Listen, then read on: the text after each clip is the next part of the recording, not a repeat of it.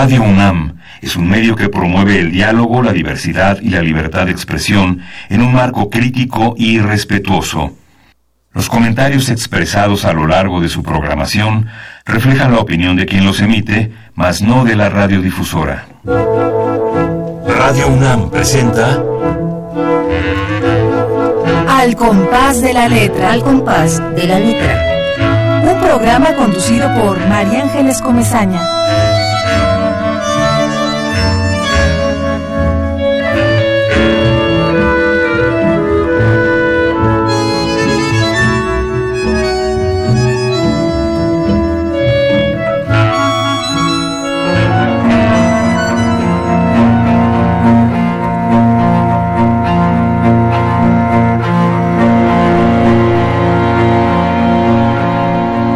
Suerte de rabia. 1. Ni ángel, ni virgen, ni historia ajena me hicieron andar por otro lado. Nada me obligó a tomar la esquina de las ilusiones. Al principio comí pan de semanas atrás. Como la mujer primera, sorprendida en su descaro, me entretuve haciendo pasteles de lodo que fueron burla del granizo. Atenta leí el periódico de seres rupestres la imaginación era un árbol de brevas al que subía con el arañazo de los gatos. Mis ojos fueron sorprendidos por largas caracolas naranjas y azules. Me arrojé al fuego, maravillada, bailé sobre las brasas.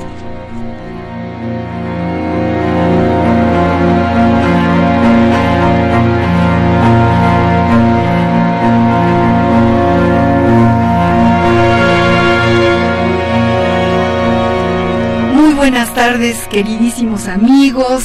Otra vez llegamos a la orilla de la poesía, otra vez tenemos la emoción de estar en este programa, en al compás de la letra poética y con la ilusión y la emoción de saber que allá del otro lado, eh, seguramente en su coche o en su casa, o los que seguro, seguro nos están oyendo, a quienes vamos a saludar en este momento, a Esther Valdés, a Susana, a su maravillosa familia que se reúnen alrededor del radio, tal parece una escena un poco de antes, pues no. Ahí tenemos quien está eh, escuchando las palabras poéticas. Este es un Yo soy María Ángeles Comezaña, los saludo como siempre, con muchísimo cariño. Este es un espacio que Radio UNAM dedica a la poesía y a sus creadores, como todos ustedes saben.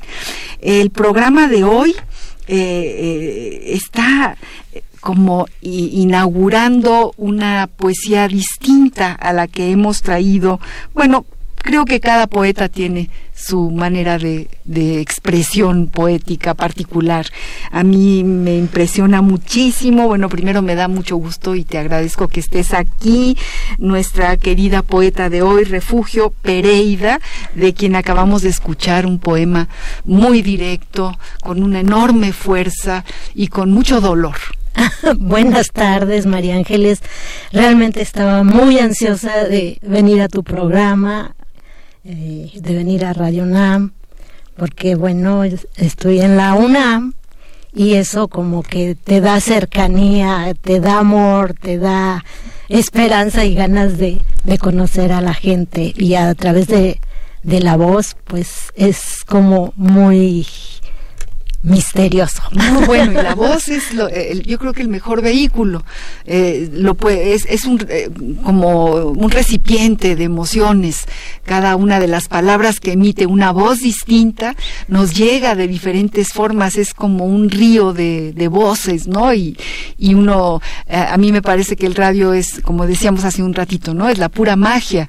Porque el radio no tiene cara, no tiene, no tiene más que la voz. Entonces todo el mundo puede ser esa voz. Todos se pueden identificar con lo que uno diga. Sí, ahorita que hablaste de esta familia que se reúne en torno en torno a la radio para escuchar este programa, me recuerdo mucho en el tiempo que pasé con mi familia y que escuchábamos las radionovelas la Casa Roja, Alicia en el pantano, y nos imaginábamos toda esa tragedia, todas esas intrigas, y, y es cierto, este, no ves a, las voces, pero con cada tesitura, con cada entonación te, te vas este imaginando a los personajes. A mí me, me encantaban las radionovelas. Yo, yo siempre, alguna vez, ya, ya creo que lo he dicho algunas veces, me acuerdo de, de Escármeta, el escritor, que cuenta cuando le preguntaron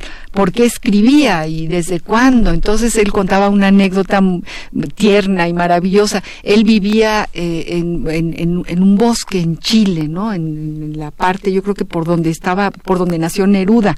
Eh, él eh, en este lugar, en el bosque, vivía con su abuela en un lugar con muy poquita gente, donde nada más había un radio. Y todas las tardes, esto mismo que dices tú, refugio, ellos escuchaban una radionovela. Y de repente se iba la, la voz, se iba la sintonía, se, se no estaba don Agustín Mulia para poder, don Agustín Mulia no estaba ahí en ese bosque para poder poner en orden las ondas gercianas. Y entonces la abuelita de Escarmeta se enojaba muchísimo y, le, y lo obligaba a terminar la historia. Entonces él tenía que darle seguimiento a aquella historia del radio y dice que gracias a eso se puso a escribir como escribía. ¿Qué le ah, parece, don Agus? ¿Eh? Es una historia bonita, ¿no? Bueno, pues toda esa magia la tenemos aquí en esta cabina, donde también siempre digo que un duende llega y se, y, y, y, y, se posesiona del gusto, de la alegría de recibir a gente como tú, a mujeres escritoras como tú. Eh, bueno, les voy a comentar, queridos amigos, para todos aquellos que quieran llamarnos y preguntarle algo a esta poeta que van a ver qué poesía escribe, pueden llamarnos al 55 23 54 12 55 23 76 82 o mandarnos un Twitter arroba Radio UNAM, Facebook Radio UNAM.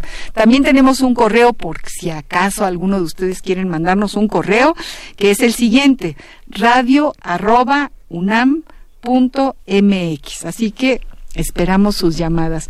Ya sabemos que por ahí seguramente está Pablo Gómez eh, López, perdón, Pablo López, que está en, Tlalpan y que es un espléndido escritor y que siempre nos acompaña con algún texto, así que seguramente por ahí llegará el texto de Pablo, ojalá que sí. Un abrazo también a Pablo, un abrazo a Mayolí que nos está escuchando, a Ramiro Ruiz Durá, que es otro poeta que también está siempre cerca de este programa y a todos los que nos están escuchando. Y bueno, como les decía hace un momento, eh, tenemos con nosotros a la poeta Refugio Pereira. Voy a leer algunas líneas de su trayectoria. Ella nace en Ozumbilla, Estado de México, estudia periodismo y comunicación colectiva en la Universidad Nacional Autónoma, en la UNAM. En, en, en, dónde? En, la facultad. Lo que era la ENEP Aragón, que ah, ahora ya es facultad. Exacto, exacto. ya tiene un grado mayor. Fíjate, ha hecho el diplomado en creación literaria de la SOGEM, eh, recibió eh, la presea internacional Gaviota por su trabajo literario dedicado a la comunidad y el primer lugar en el eh, decimotercer Premio Nacional de Poesía Amado Nervo. Ha sido becaria de Universidad de Castilla-La Mancha, Comisión Nacional de Derechos Humanos. Sí, sí, sí para realizar la especialidad en derechos humanos, que es a lo que ella se dedica, además de escribir poesía. Eh, también eh, a la fundación, eh, ha trabajado en la fundación. no, no, no, fuimos a, a un este a un curso sobre la obra de Rafael Alberti en Cádiz y fue bien interesante conocer a los poetas del sur de España, los poetas marroquíes que traían este pues una concepción como diferente de la que yo había encontrado. Entonces fue muy interesante. ¿Y fuiste becada a, hacer este curso? ¡Ay, qué maravilla! Bueno, ella tiene los siguientes libros publicados. Tu Uri. Turi. Con acento en la primera U. Por eso, significa perdón, este, bueno en la lengua caíta, que es la que utilizan los lloremes, los yaquis para expresarse. Entonces se me hizo muy interesante ponerle Turi a la historia de un niño que tiene síndrome de Down y que está eh, ilusionadísimo por ejecutar la danza del venado. Y este, y, eh, que este es un libro, un libro de, que, que, se refiere a eso. Ajá. ¿Sí? Sí, sí, sí. ¿Y es un libro de poesía también? Es un cuento, ilustrado. Eh, También por Sinaí Estrada, que hizo otro, bueno, las ilustraciones de otro libro que se llama Vale Vale.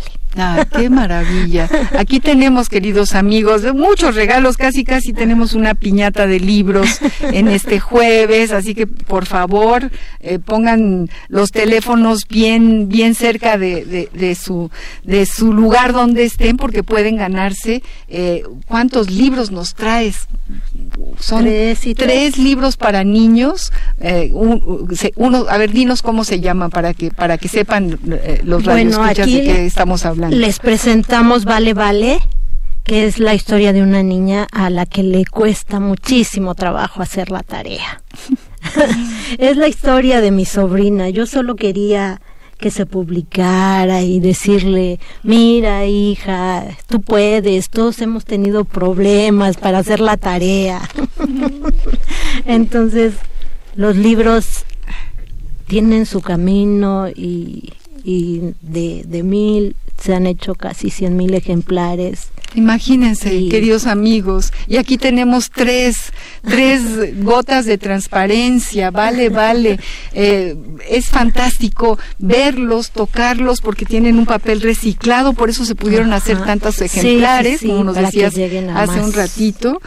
De verdad que te comes a esta niña que está en la portada, es una maravilla y bueno, tiene que ver con los derechos humanos de los niños. Sí, sí, sí, vienen los diez principios de la Declaración de los Derechos de los del, derechos del, niño, bueno, de los niños, de las niñas, de los niños, de los adolescentes. Exacto, exacto. bueno, pues tenemos tres para aquellos que nos hablen, pero también tenemos más libros vamos a seguir leyendo porque ella nos trae de este libro que acaba de, leer un poema que se llama Suerte de Rabia, nos trae cuatro libros, así que acuérdense, 55 23 54 12 55 23 76 82 los primeros que llamen serán eh, los que recibirán estos regalos de refugio. Vamos a seguir con tu, con tu trayectoria, refugio querida.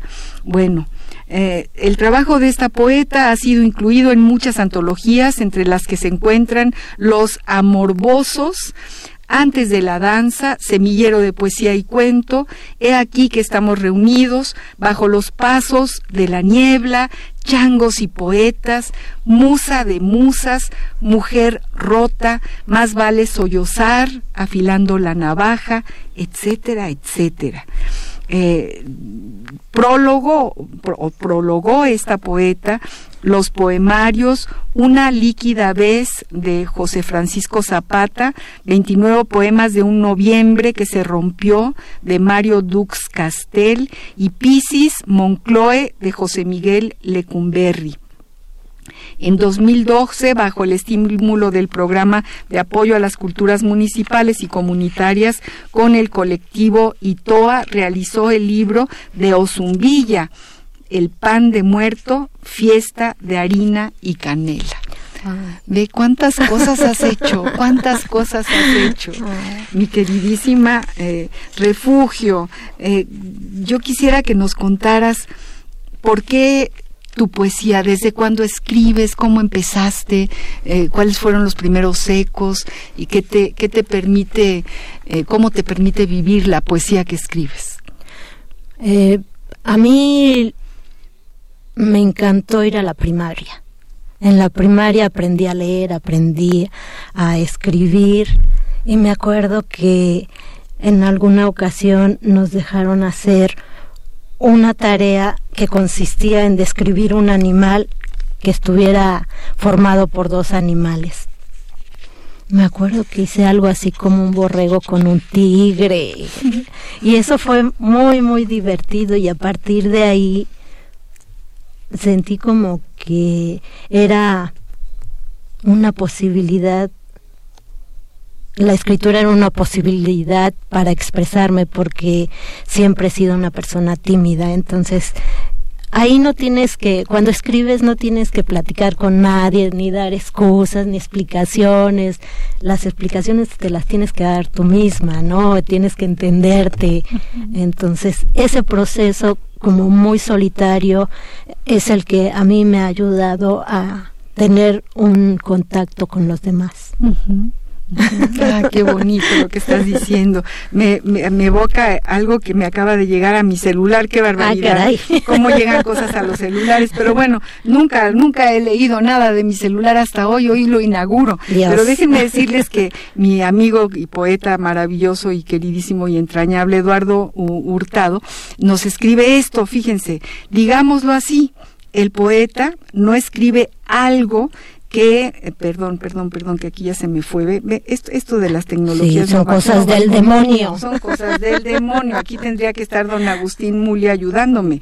Pero bueno, a ver, a ver si ya, ya llegó, ya llegó la luz. Fíjense, digámoslo así, el poeta no escribe algo que sabe, escribe para saber. ¿Qué es lo que tú estás diciendo ahorita? Eso dice Eduardo Hurtado. Y al final del día, descree de toda sabiduría que se proponga como definitiva. Luego dice, la poesía que busca la perfección no es de fiar, nos dice Eduardo Hurtado. Lo perfecto se define en función de un marco estricto y el poeta, que sí lo es de veras, escribe por necesidad, no puede aceptar normas irreductibles. O sea, tiene mucho que ver con lo que tú estás diciendo ahorita. Sí, bueno, yo he pensado que quizá la poesía es la única forma en la que tienes la completa libertad, que es eh, dentro de todas todas las actividades que tiene el ser humano o por lo, menos para mí es como la actividad que que te otorga, que te ofrece mayor libertad para para para entender tu, eh, tu existencia, que es algo bien difícil. Bien, bien difícil, ¿no? Yo no sabía que era así. El poeta, fíjate, no escribe algo que sabe, sino escribe para ver, para ver si entiende algo, ¿no? Escribe para saber algo. Sí, es, porque es como un arte de magia, de alguna manera. Dentro de un caos es como intentar encontrar así como personas, objetos y dónde estamos parados. ¿Dónde estamos parados? Así es. Bueno, como en todos los programas, el poeta invitado, la poeta invitada, decide una palabra que es como la ruta de la que vamos a platicar y, yo yo le, le, decía que busqué y busqué en su poesía esta palabra y encontré un pequeño poema que sí me parece un textil Fíjense qué bonito. Yo creo que es que cómo suena la palabra textil. La palabra textil es es maravillosa, te abriga nada más de decirla. ¿Por qué la palabra textil? Porque es una como combinación de, de hilos, combinación de signos que te van a ir contando algo, ¿no? Cuando los estás tejiendo, los estás acomodando, tiene, llegan a, a, un, a un mensaje y te puede cobijar o quizá no te guste y lo hagas a un lado. Vamos a ver qué dice el diccionario del español de México, del Colegio de México, de la palabra textil.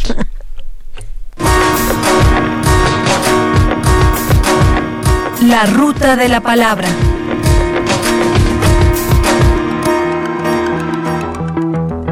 Textil. Diccionario del Español de México de El Colegio de México. 1. Adjetivo masculino y femenino que está compuesto por hilos que pueden tejerse. Fibra textil. El enequén es una planta textil. 2. Adjetivo masculino y femenino y sustantivo masculino, que pertenece a la fabricación de tejidos o de telas o se relaciona con ellos. Industria textil, ingeniería textil, los textiles de Oaxaca. La ruta de la palabra.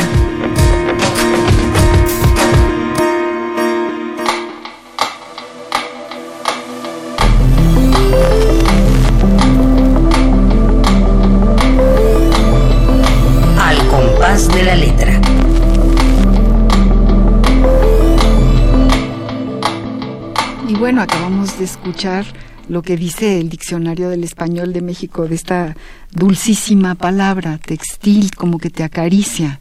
Y, y bueno, sí es muy puntual y muy, muy ex- exacta, nos habla hasta de la ingeniería textil y luego los textiles de Oaxaca. Oaxaca es en sí toda ella un textil, ¿no? Es- eso los es- misiles, los- que todo. son como la historia de todo un pueblo donde aparecen las flores como el, la posibilidad de ascenso o las escaleras que te llevan al inframundo o este los cerros, los animales, todo ese todos esos elementos naturales en los que el ser humano transita. Ahí están plasmados en los textiles de Oaxaca.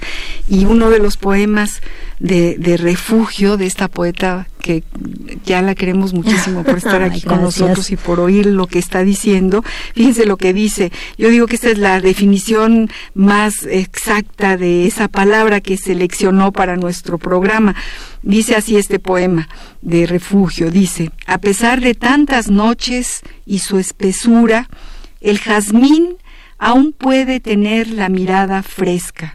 En los encajes del viejo tejedor comparte su herencia de amarillas redes. Y también las redes son un, te- un textil. Sí, parte de este proceso de los textiles está la palabra urdimbre, que se me hace increíble. No sabía si elegir urdimbre o, textil. o textil. Y me encanta, me encanta este proceso que hace que se hace con las manos, que tienes que buscar la lana, el algodón, este, teñir ese proceso en que se utilizan minerales, plantas, insectos para crear colores y darle vida al- a, a- a una historia. Así es.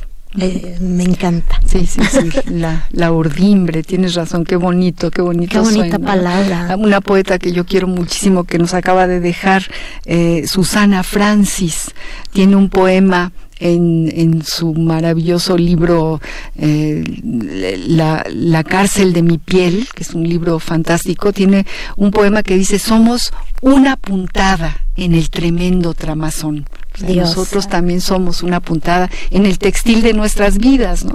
Somos esa, una puntada.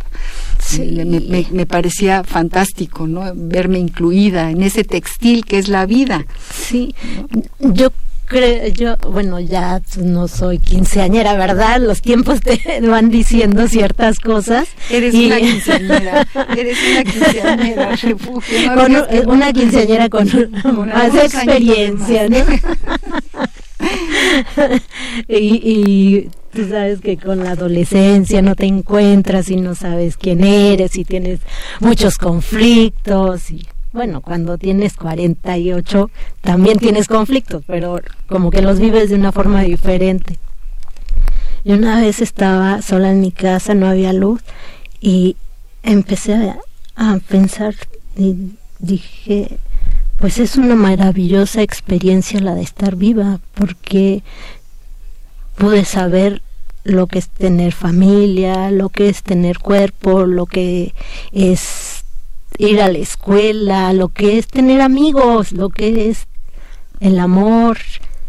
Creo que, que es una buena experiencia estar vivo. Me encanta que digas eso, porque cuando yo te iba leyendo dije, no puede ser, qué maravilla, pero qué dolor, qué dolor, qué dolor. Eh, eh, eh, Sí, soy muy azotada. Muy azotada, pero muy azotada que nos abres el corazón, nos abres las heridas, ¿no?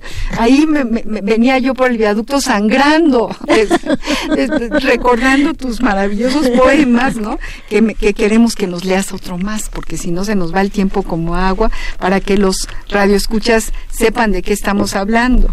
¿Cuál Ah. es la tesitura, el textil de las palabras de, de Refugio Pereira? Bueno, les leo este fragmento 18. De manera exacta, en las ruinas y sus telarañas, con sus riesgos de tinieblas, aparecieron los antecedentes de la enfermedad. Llegué tarde a esta fiesta de disfraces y quise entrar con disimulo. Necesitaba pisar piedra. Se deshacían en caravana de polvo los médanos. Un licor de sal se resistía a caer del cuerpo. Pirañas jugueteaban en nuestra boca. Canté con mis ventanas abiertas a los reptiles e hice un circo en el que la estrella era mi cara de mono. Yo decía, me cuesta mucho hablar de los monos, apenas conozco la vulnerabilidad de mi sombra. Estábamos de vacaciones, pasó ese chorizo de ruedas y rejas. El león tenía una crisis de legañas. La cebra se enfrentaba a su problema de identidad y los monos, con su estirpe de araña, me mostraron una negrura como de tristeza. Todos deberíamos estar afuera, mi corazón afuera, mis flatulencias afuera, mi cerilla afuera, mi lengua afuera. Ay, qué poema, qué poema, refugio. Fíjate que como las artes se tocan eh, por, por muchos de, por muchas de sus esquinas ahorita, oyéndote, estaba viendo cuadros de Toledo, por ejemplo. Te lo juro, me, lo evocabas absolutamente. E, ese imaginario de Toledo que uno no sabe por dónde le llegaron tantos peces y tantas orugas y tantas cáscaras, y mm, es extraordinario y, y lo va plasmando en, en este papel maravilloso cuando lo, nos, nos transporta pues a este imaginario que tú estás, que tú nos estás eh, eh, mostrando en tu, en tu libro, ¿no? Y además con este título, Suerte de rabia. Eh, sacas todo. Miren esto, este por ejemplo, cuidé al capullo de la oruga. Más tarde, con mis brazos, anivé los vuelos retorcidos. Dije con mi pecho implacable, anda, ve tras los rayos del sol. Cuando los devores, tendrás un astro para ti solo. ¿Quién te manda creerle al fuego? Ahora estás carbonizada. es una, una, una poesía muy, muy contundente, ¿no? O sea, suena como campana, es, es, es como un grito tu poesía. Sí, pues bueno, se llama Suerte de Rabia porque yo quería hacer como la historia de, de, la rabia, esta historia que llega con el contagio, que tiene su parte de crisis y que llega al final, que puede ser un final con la muerte o con la salud. Eh, bueno, eso que cada lector lo, lo decida, el lector que se atreva, claro.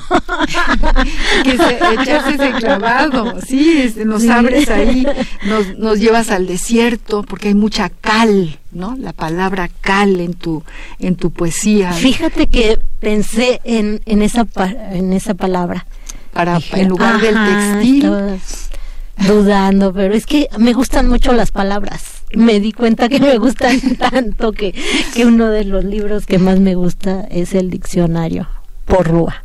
Ah, qué bonito. Tiene unas definiciones muy poéticas. Me encanta ese ese, ese diccionario. sí. bueno, el, el, del Colegio de México también tiene definiciones poéticas porque hay poetas que lo escriben. Saludamos desde aquí a Pancho Segovia, Francisco, espléndido poeta que estuvo aquí. ¿Y qué crees qué palabra seleccionó Pancho Segovia? La palabra sed. Sed, no, bueno. Esa es muy poderosa. Muy poderosa la sed. y fue muy, muy, muy bello todo lo que dijo y cómo nos llevó a la orilla de la sed en, en, su poesía y en por qué seleccionó esa palabra. Y bueno, y tú seleccionas eh, una palabra de huipiles, una palabra de, de telas, un telar. Sí, un telar. Me evoca también a los telares, estas mujeres que van como bailando con su telar, ¿no? Las triquis que se lo ponen en la cintura y se amarran a un árbol. Eso me parece un acto poético por excelencia. Cuando hicimos el libro de Ozumbilla, El pan de muerto, fiesta de harina y canela, eh, bueno, lo hicimos con el apoyo del PACMI.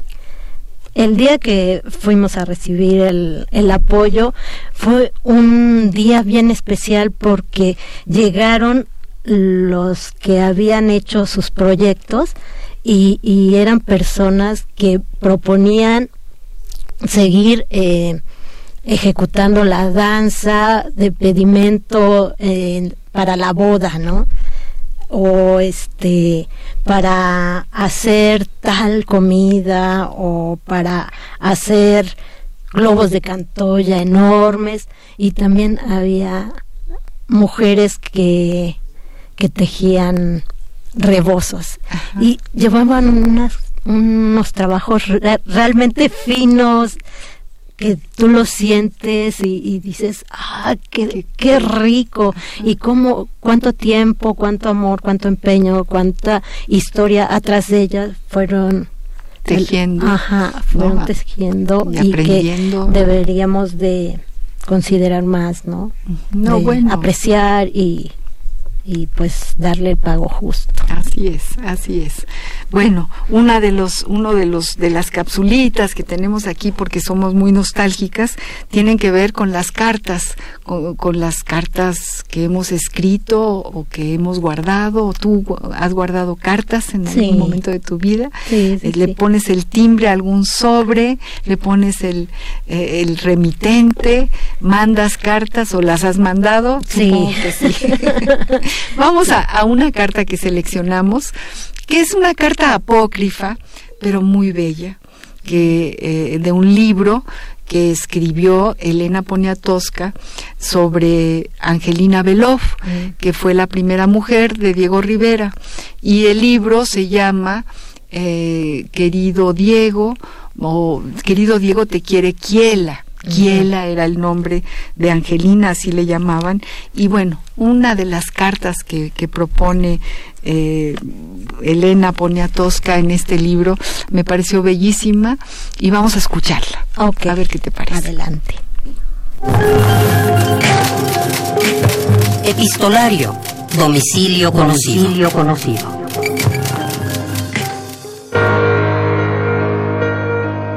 Carta apócrifa de Angelina Beloff a Diego Rivera. 19 de octubre de 1921. En el estudio todo ha quedado igual, querido Diego. Tus pinceles se yargan en el vaso, muy limpios, como a ti te gusta. Atesoro hasta el más mínimo papel en que has trazado una línea. En la mañana, como si estuvieras presente, me siento a preparar las ilustraciones para Floreal. He abandonado las formas geométricas y me encuentro bien haciendo paisajes un tanto dolientes y grises, borrosos y solitarios. Siento que también yo podría borrarme con facilidad. Cuando se publique, te enviaré la revista. Veo a tus amigos, sobre todo a Elie Forêt, que lamenta tu silencio te extraña. Dice que París sin ti está vacío.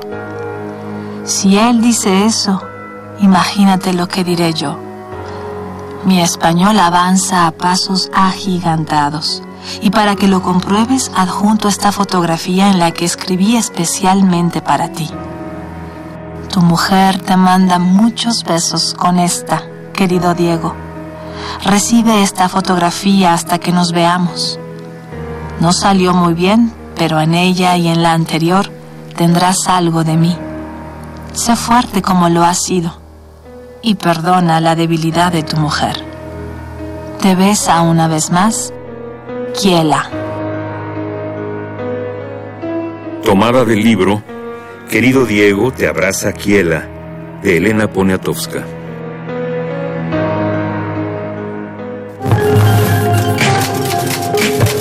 Epistolario. Domicilio conocido. Domicilio conocido.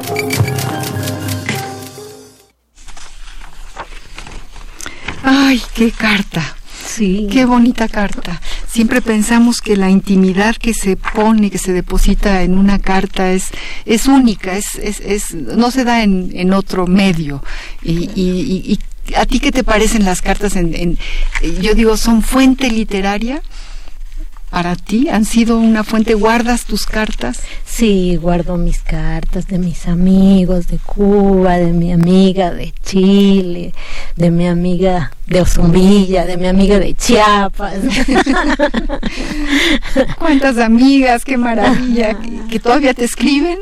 Sí, sí, sí. Ahora con los medios este que Justamente por eso, como que es más bonito tener la hoja y manuscrita casi. Ajá, y aunque ya sabes lo que está pasando, porque ahora con las redes sociales ya todo se sube el currículum, la vida y, y el amor y todo, virtuales. Así es, así es. Pero cuando te llega una carta, ahí hay un, una posibilidad de sinceridad real, ¿no? Real, claro que sí, claro que sí, refugio.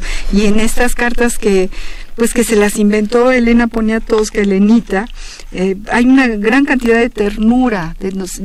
conocemos la historia de Angelina Belov, que fue muy triste, se le murió un hijo, un hijo en, la posguerra, con muchísimas dificultades económicas, o sea, tuvo una experiencia terrible, pero luego también vino a México gran pintora, Angelina Belov, enorme pintora, y bueno, sí, efectivamente estas cartas seguramente las hubiera escrito eh, Angelina y están llenas de ternura. Este era el gran amor que, que se sentía.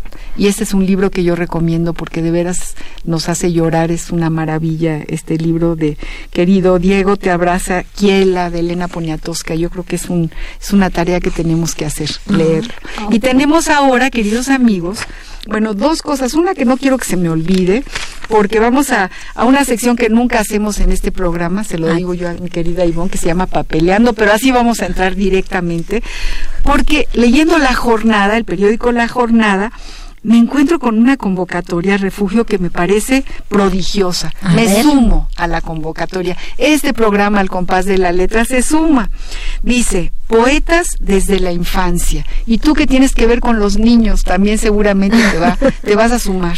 Dice así, inédita la propuesta que viene impulsando Julio Bolvinnik en sus columnas de la jornada sobre el tema de un sistema poético infantil y juvenil.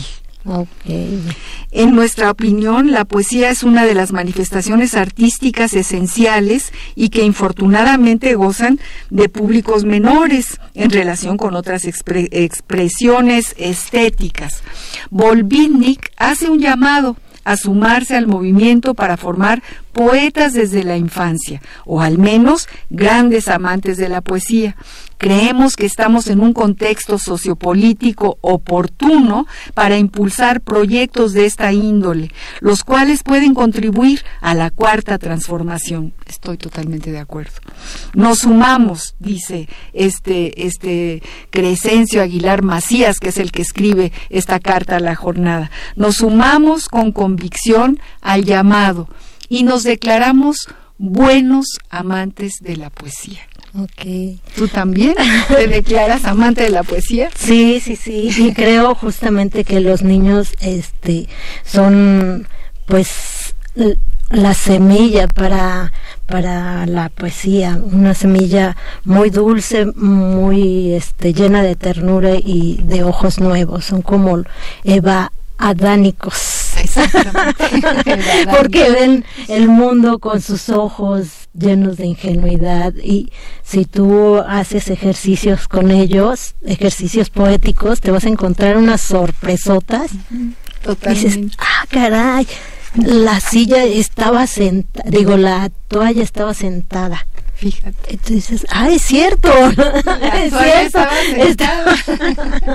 sí, no, no, no, no. Lo que se imagina un niño es verdadera, la pura pureza, ¿no?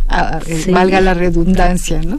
Y bueno, Pablo López, que es nuestro querido... Eh, Saludos, Pablo. Poeta, escritor, que nos manda textos todos los jueves y se lo agradecemos desde el fondo del corazón.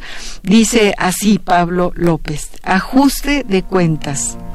Yo le dije a la vida que me entregara lo que en las alfombras trae so pena de cambiar de mundo a otro donde los amores crezcan como flores, donde la experiencia sea el sol y la lluvia, zumbidos en mil colores, donde la compasión sea hierba fresca que dé paz a los sentidos, donde el perdón sea moneda que va de mano en mano. Uy, esto es muy bonito. Yo le dije a la vida que no se guarde nada para sí, so pena de cambiar de mundo a otro, donde alborada inflame los corazones, donde la brisa del amor no deje libre a ningún ser viviente. Ay, Pablo, qué belleza. Muy talentoso. Qué bonito poema, ¿no? Fíjense, donde el perdón sea moneda que va de mano en mano. Ay, gracias. necesitamos. Gracias Pablo, gracias por este, por este poema, por este texto, como siempre te lo agradecemos tanto, yo te lo agradezco de, verdad con todo mi cariño y con todo mi corazón y estás buscando otro poema, Refugio. Estamos hablando con la poeta Refugio Pereida, eh, de, que, es, que nació en el Estado de México y que tiene una poesía que rasga, rasga, rasga, con araña, como, un animal de campo que soy. A ver, a ver. Bueno. 29. Está del otro lado la fauna de los acercamientos. Siempre quedan tus manos al servicio de una pendiente, que se hagan los néctares en las comisuras de los labios. Hormigas y mariposas serán las beneficiarias de esta lúdica bondad de primigenios ejemplares. Los requisitos para ser feliz me están ocultos, y sin embargo, Crío en mis tierras la simiente luminosa de los felinos. Es mi necesidad la febril madera que el magma puso de fiesta. Iré contra los designios de la historia escrita con el arrastre de los días. ¿Cómo puedo disuadir a la locura que se confunde en el fondo de este pozo del que vemos anhelantes? Escribo un comunicado de los nómadas una maravilla apreciada por mis harapos. Cerca de mí estuvo el amor, eran dos perros, puedo presumir que los vieron mis ojos de dátil seco.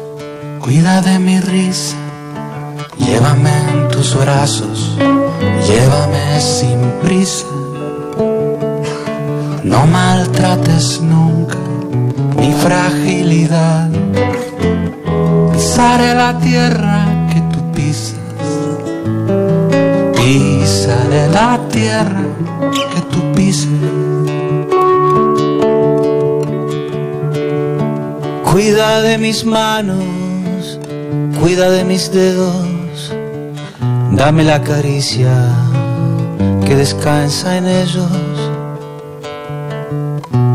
No maltrates nunca mi fragilidad, yo seré la imagen de tu espejo. Yo seré la imagen de tu espejo. Cuida de mis sueños, cuida de mi vida, cuida a quien te quiere, cuida a quien te cuida. No maltrates nunca mi fragilidad. Yo seré el abrazo que te alivia. Yo seré el abrazo que te alivia.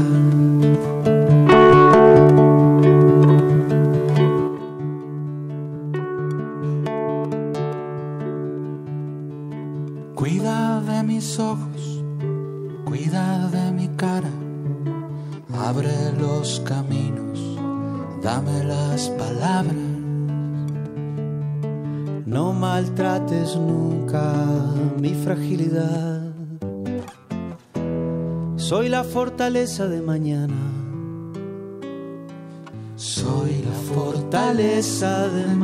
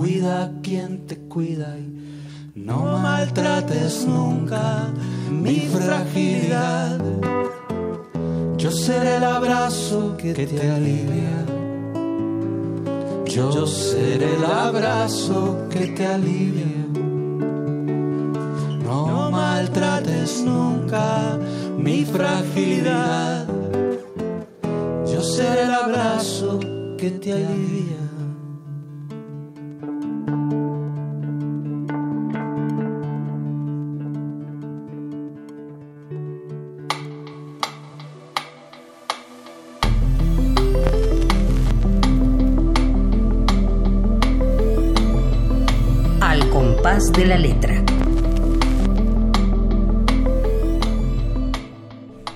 Ay, estamos de regreso después de haber escuchado el poema de Refugio Pereira, este poema que yo decía que no tiene concesión, no tiene concesiones, que va directo, que se atreve a, salirse del confort, como le llaman esa horrible palabra, y, se atreve a caminar por los senderos llenos de espinas y quizá esta canción tan maravillosa de Pedro Guerra que se llama Cuídame, eh, un poco es, eh, es, es te la doy yo a ti, te la doy a tu poesía. Gracias por querer acariciar mi corazón. Porque esta canción acaricia tu corazón. Es bien lindo que te acaricien el corazón cuando andas tristona. Pero no, no, no estoy triste, estoy alegre de verdad de estar en Radio Nam. Es para mí un, un deseo concedido. pues no es la primera vez que vas a estar, así que te vamos a tener que jalar muchas, muchas veces para que vengas al compás de la letra, porque nos abres un mundo y, y nos enseñas a ser valientes, nos enseñas realmente a, a, entender que la poesía no es una concesión, ni es, ni, ni, es una floritura, eh, ni lo que decíamos hace un ratito, no hay adjetivo calificativo. Que, que, la pueda avalar, ¿no? Efraín Huerta decía que nadie puede definir a la poesía, ¿no? Este, es, es, un impulso, es algo que, que, llega. También Susana Francis lo decía, ¿no? Es un, un, impulso que te llega y que te llega desde muchos ecos eh, diría Carmen Nosal, desde otras vidas, ella que, ah, que conoce mucho las reencarnaciones, pues desde ahí va, va creciendo esa palabra que tú pescas, ¿no? En la red de lo que escribes, de lo que eres. Y, y en el caso tuyo, bueno, nos asombra, nos asombra la valentía, la fuerza, con la que escribes. yo creo que, como dice alguno de mis versos, me descalabro para saber qué mecanismo poseo creo que este esta suerte de rabia fue justamente ese ejercicio para saber quién quién era yo y, todavía no estoy segura de quién soy. No, bueno, pues, ahí nos dice, uno escribe no para saber, sino como dice Eduardo Hurtado, ¿no? No porque uno sepa, escribe, sino uno escribe para saber a ver qué onda con uno mismo, ¿no? Y la poesía te va descubriendo, es como un espejo grandote que va creciendo mientras tú vas eh, plasmando las palabras poéticas que te llegan. Sí, y bueno, sí, este es, esta suerte de rabia es un libro duro, difícil. Este, alguien me dijo, es que es difícil, es muy difícil, a lo mejor es hasta imposible de comprender. No, sí se comprende. Pero bueno, bueno, no se comprende. Acepto. efectivamente, difícil de comprender. No hace falta comprenderlo Claro. Yo creo que, que el ejercicio no es de comprensión ni lectura. Sino más bien el lector que puede recibir y que puede, qué reacción puede tener al respecto. No importa que no lo entiendas, hay algo superior a este entendimiento, ¿no? A lo racional, puro. Es realmente, híjole, es, yo digo, qué valentía, y ahí me veo y me encuentro en tu oh, poesía. ¿Qué tal? No, pues eso está increíble, te agradezco este comentario porque ya no me quedo sola. No, no, no, para nada, no estás sola. No, y se vale sufrir, siempre decimos aquí como de que no, también se vale sufrir. y también, bueno, también he hecho otras cosas, me gusta como este irme por otros caminos. Ay, yo creo que quedé eh, pues muy afectada por el por el síndrome de la caperuza rosa que uno tiene que ir en la vida sobre un objetivo, pero siempre se te aparece un sendero al que quieres conocer, ¿no? Entonces, claro. Eso creo que ha sido la, la historia de mi vida, como que yo debería de tener una una vida más tranquila, más pero siempre me voy al abismo. Bueno, eres una experta. tienes tus asideros, mi querida refugio, tienes tus asideros, porque aquí estás vivita y, llena de, Bueno, no, no, no, no es que sea precisamente suicida, no, más bien claro que, me aviento a lo que me da miedo. Es justamente eso, porque yo he sido una mujer que tiene mucho miedo pero es tanto el miedo que a veces es insoportable y tengo que enfrentar la realidad. Y esa forma de enfrentar la realidad es la que me ha dado la posibilidad de contar algo. ¡Ay, qué maravilla! Por eso hay que escribir. La poesía es sanadora, es curandera. Eh, es, es, la que nos da la posibilidad de, de, construirnos por dentro. Sí, y de hacer vínculos, porque para mí es muy difícil establecer una, una plática con alguien que no conozco. Y yo te agradezco que, que hayas leído mi texto. Y, estás platicando con mucha gente. Ah, no estamos solitas aquí en la cabina. por allá afuera hay muchos escuchándote, oyéndote, queriendo leer tu poesía. De hecho, ya se fueron casi todos, ¿verdad? Eh, ya se fueron todos los regalos. El último también, todavía teníamos uno. Tenemos un libro, un libro de estos que del, que estamos hablando, Suerte de Rabia, para el que nos llame. Todavía nos queda un libro. Todavía si alguien, uno. Si alguien nos, nos llama. Antes de que termine el programa, eh, ¿tú fuiste a algún taller? ¿Tienes algún maestro? ¿Tu, tu poesía de qué tinte, o sea, tu tintero de qué poetas eh, se, se compone, digamos? Porque siempre uno tiene ecos de otros. Sí. Pues eh, en la SOGEM conocimos a Saúl Ibargoyen, que mm, recién acaba de, morir. Eh, él fue importante en, en mis primeros textos, muy, muy importante. Y después también, ¿no? Porque uno tiene ecos eh, de las palabras que te van diciendo las personas. Por supuesto. Después, este, yo creo que maestros pues para mí Martínez Ocaranza, aunque no lo haya conocido, me gusta muchísimo la patología del ser. Ese, ese libro me parece extraordinario.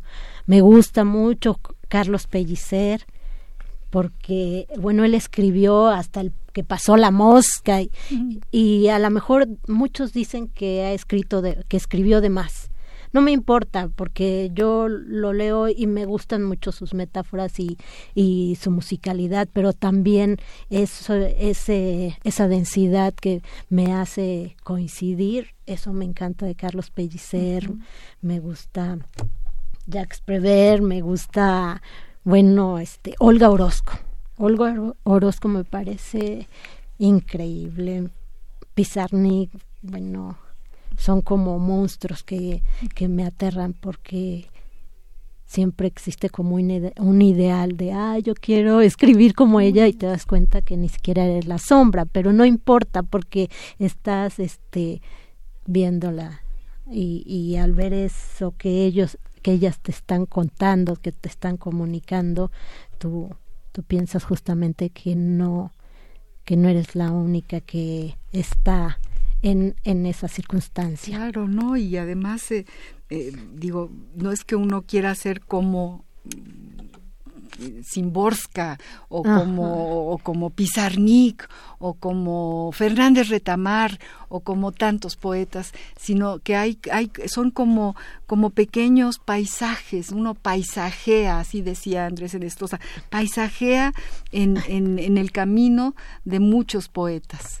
Y, y, por supuesto que si te lee Pizarnik querrá ser como tú y si te lee no no creo pero Pellicer dirá caray que me, perdí de este paisaje y no me he atrevido a tirarme a la barranca que se tira refugia Pereira no que se atreve a yo creo que la poesía es así por eso por eso no es que haya mejores o peores no hay voces que te simbran que te dicen cosas desde un desde un muy particular eh, lugar de la vida. Y, y, yo también siento que, que en toda la poesía están muchas, muchas poesías, muchos poetas, ¿no? Y, hablando de diferentes formas o dialogando eh, con, con, sus, sus, diferentes vidas, que la poesía es una vida en sí misma, ¿no? Sí. Pues para mí ha sido una tabla de salvación, ha sido este un regocijo, ha sido la puerta donde puedo que la abres y, puedo encontrar amigos, que puedo encontrar personas que no con las que no compartes una vida, pero que las lees y dices, wow no me cae bien, pero es una gran escritora. y déjame decirte que yo llevo ya ciento y tantos escritores que han venido a este micrófono y al compás de la letra y estamos a punto de terminar, se nos va el tiempo. Yo te quiero seguir mirando, te quiero seguir oyendo y seguramente los que los que están escuchando este programa también están igual igual que yo de asombrados y de contentos de estar aquí contigo. Gracias, gracias. Vamos a leer un poema tuyo, tenemos dos minutos, vamos a terminar un minuto. Bueno, eh, eh, antes de que se termine, yo le quiero agradecer a don Agustín Mulia en los controles técnicos, es un mago, nos ayuda, verlo a él ya es una tranquilidad, se van los nervios. Y desde luego a Ivonne Gallardo, la productora del programa, muchísimas gracias Ivonne, y a ti estoy muy, muy agradecida de que hayas venido a Refugio Pereira. Escuchemos tu poema y despidamos al compás de la letra. Gracias por todo, María Ángeles, Radio Nam, Ivonne, Agustín y este poema que da fin a Suerte de Rabia. Estuve en el remolino de un altozano contaminado. Soy una maraña de paja que deseaba conocer el principio, el desarrollo y el desenlace de su enfermedad. Amor e historia como tierra penetrada. Soy un desierto visto por su propia arena.